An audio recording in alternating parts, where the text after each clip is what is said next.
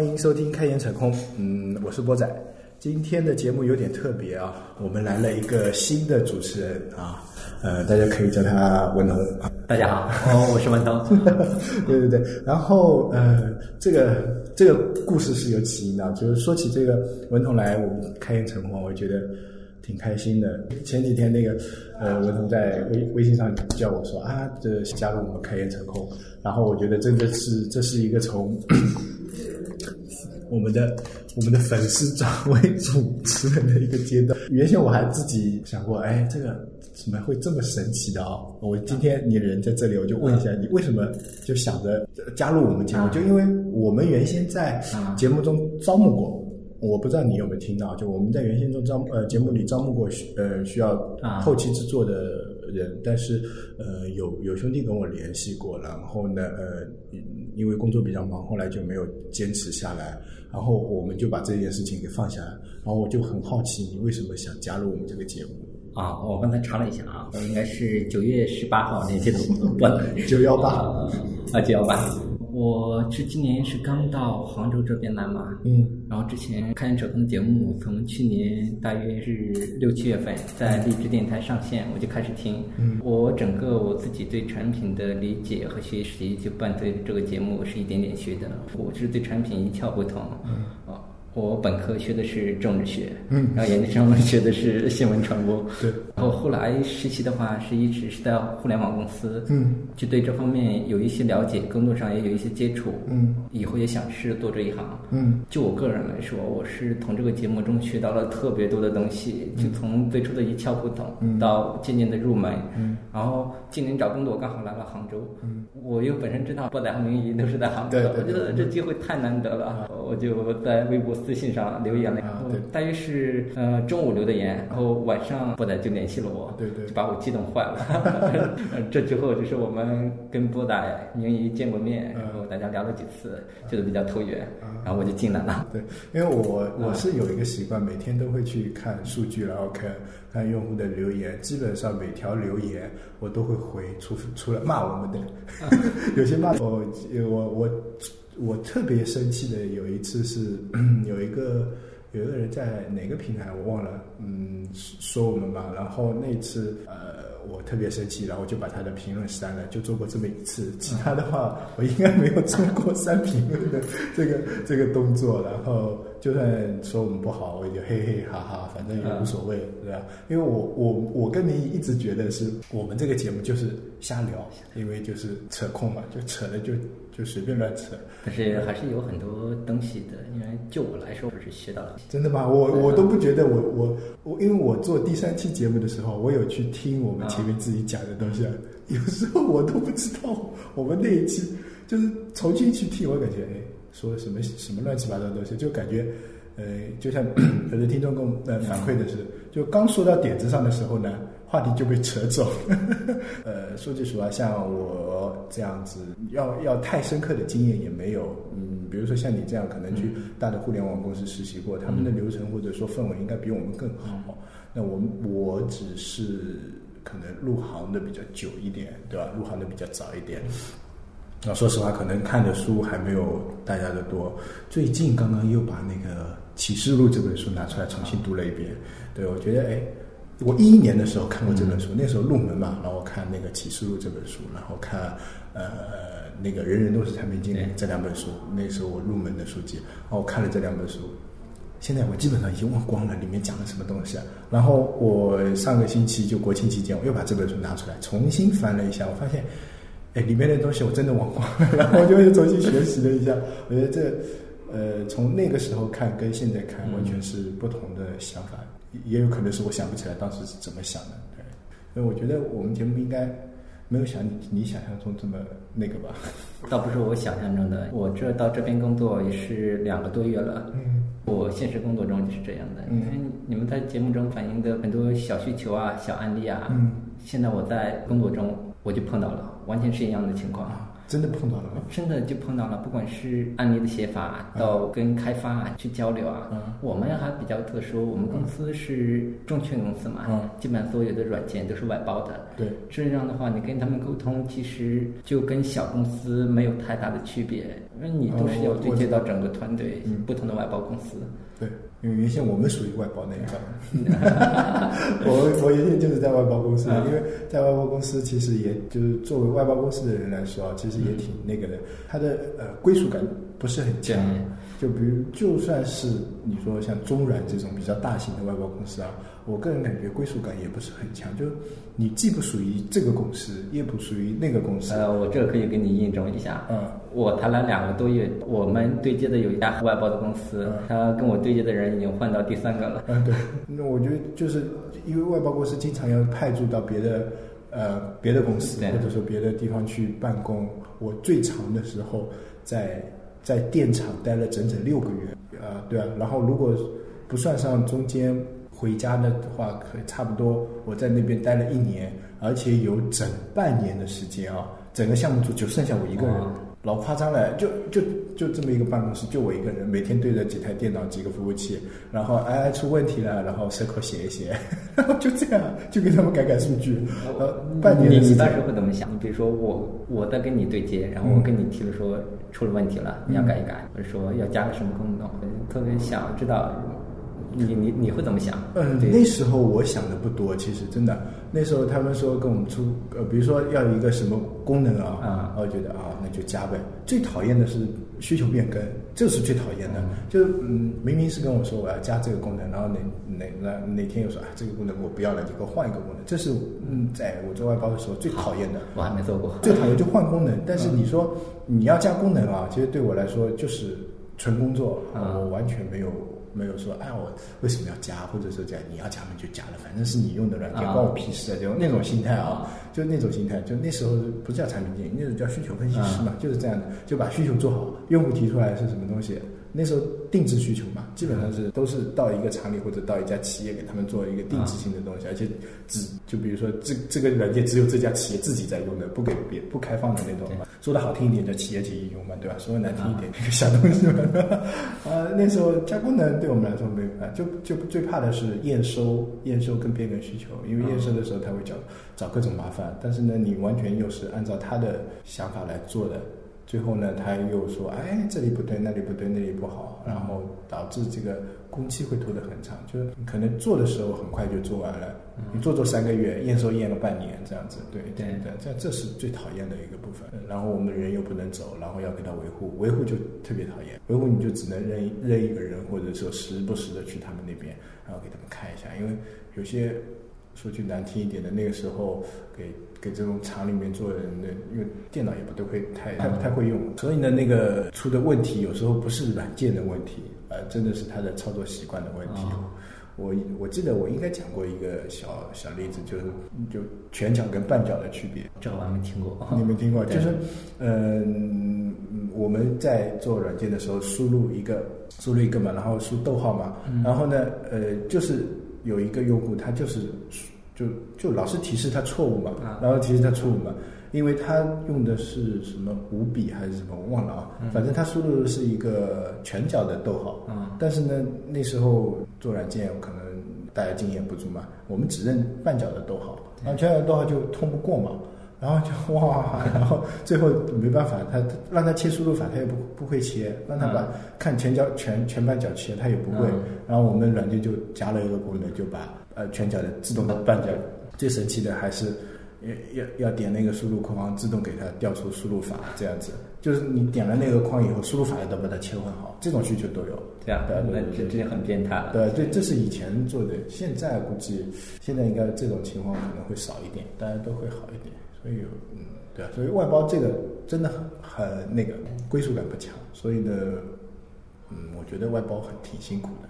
所以说，我跟他们打交道的时候是有好几个外包团队嘛，我自己对接的队需要对接三到四个外包团队。嗯，发现的确是人流动的特别快，我就尽量的少跟他们提供麻烦。但是你会发现，后来者跟前面的人的话，他对整个产品就已经不太理解了。对，你反而成了对他们这个开发产品最熟的一个。对对对，哇，你两个月就换了三个人。对，那这东西怎么继续啊？我觉得这太累了。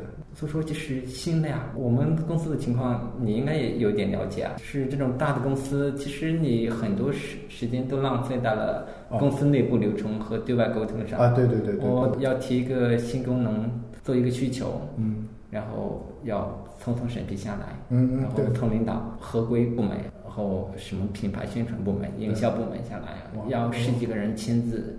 我做一件事情走流程就要走大约十十几天的样子，嗯嗯，这就把你全部的热情耗尽了。那你们的流程确实比我们更复杂。哎，那你为什么当初选择会选择这家公司呢？因为我看你的经历的话，你比如说你不是在小米也实习过，对吧？啊为什么没有选择留在小米，反而选择来杭州这个？我我选择杭州是因为家里的原因，就是来杭州这边跟家里的呃照顾的会比较方便。啊，但是说是为什么选择证券公司不选择互联网公司呢？因为杭州这边也有很多好的互联网公司，我很多同学都在里面。这这个问题是我找工作期间最大的纠结。因为我当时会想从事一个跟互联网相关的，又跟金融相关的。嗯。啊，不管你是叫它互联网金融也好，金融互联网也好，我觉得这两个领域的交合点对我来说是我更感兴趣的。嗯。但我本身的情况是，我对金融方面了解的特别有限，嗯，然后我又会觉得，可能在中国这种情况下，目前两年，不管是阿里啊、腾讯啊、百度啊、京东啊，嗯，做金融都不会有太大的一个突破。可能在金融这一块，毕竟是国之命脉，它风险性更大一点。对我原先也有这种看法。对，可能国家。会在政策上放开没有这么快，我是想我在传统的金融机构，嗯，待上两年，然后学习一下这块的知识，嗯嗯，反正目前的工作状态我还算是比较喜欢，因为跟之前互联网公司是有很大差别的，嗯啊，比较清闲吧，对我们算是比较清闲，但是清闲也会给我带来很大的困惑，嗯。我每天下午我们是五点下班，嗯，我就不会离离开办公室啊，因为这跟我之前在小米是十点下班，嗯，你会觉得还有五个小时，怎么可能走啊？你跟其他的同学交流，他们在这边的网易啊、支付宝啊，都是每天加班加到很很晚，九点到十一点的样子都有。嗯嗯，我懂。我这种就会给我造成很大的困惑，因为这这种都加班吗？但我就觉得不加班好像。没事干，就就没法成长一样，就是这样。你想想，我我懂你意思。对，因为我昨天吧，在网上在网上看到一篇文章，就我每天会刷各种资讯嘛。有一篇文章就是说，你怎么在一年里获得三年的增长？对。然后他的 他的答案就是加班，对吧？就理论上，大家都是工作八个小时的话，你不可能获得比别人更快的增长。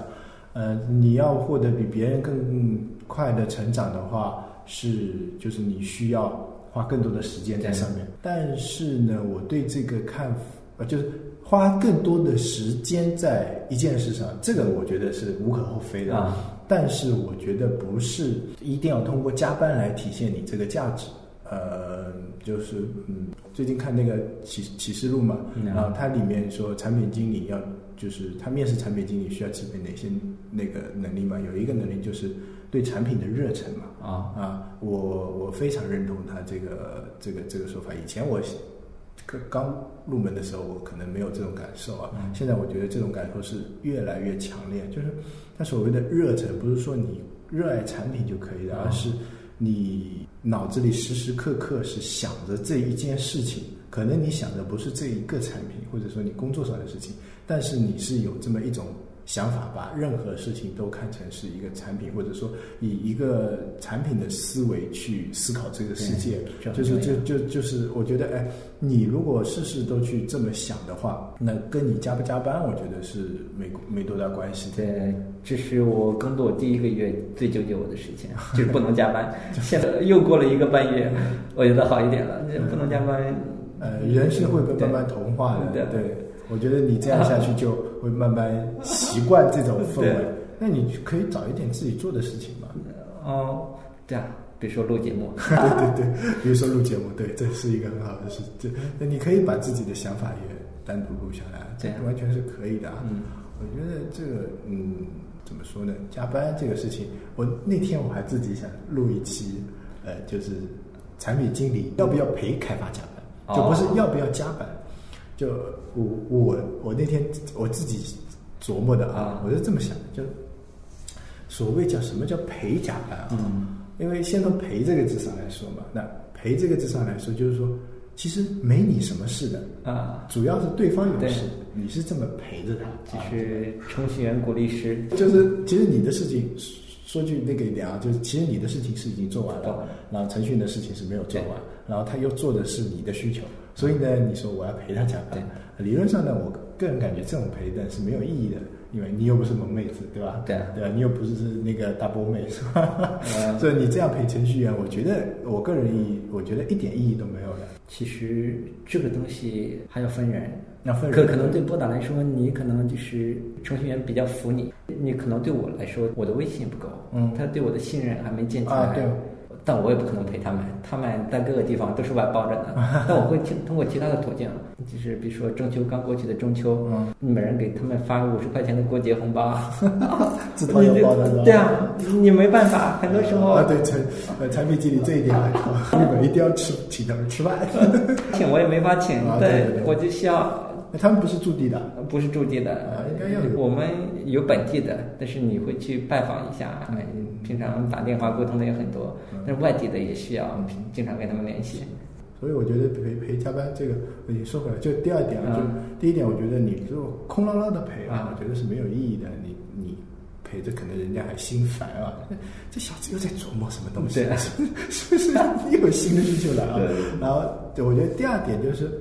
呃，什么时候要赔呢？就是呃，这个呃，最应该赔的阶段呢，就是产品快发布上线的时候。我觉得这个这个阶段呢是应该要赔的，就是有可能你自己的事情也是做完了，但是呢，发布上线的时候呢，有些东西可能会需要你做一些决策。嗯，所以呢，这个时候呢，你要是陪着他们。还有一个呢，就是呃，这个项目刚刚开始的时候，因为评审需求的时候只是一个片面嘛，大家就就。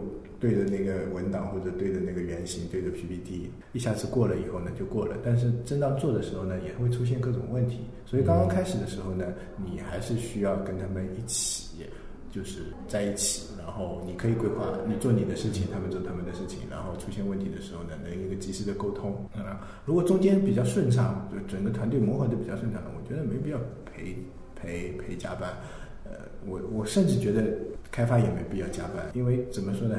感觉是啊，这互联网就是加班是一种对那个理理论上啊，我这个需求一个版本估出来，你告诉我啊，这个版本需要三周啊，那我就我就给你三周，我甚至说那我多给你一周，给你四周，对吧？然后哎，大家都老老实呃都觉得哎，那 OK，那我们开始做。那如果做不完，说句不好听点，那是你自己的问题，你把时间浪费在别的地方，你就要通过别的途途径把它给补回来。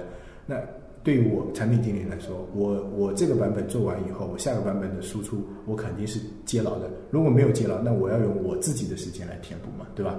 比如说出现问题，那我要用我自己的时间来填补解决问题的时间，或者说我这个版本规划好以后，我下个版本实在想不好规划什么东西，那我就要自己划出一部分时间来把这个空白填补嘛。理论上大家都是契合的，对对理论上没有比较理想的状态是这样。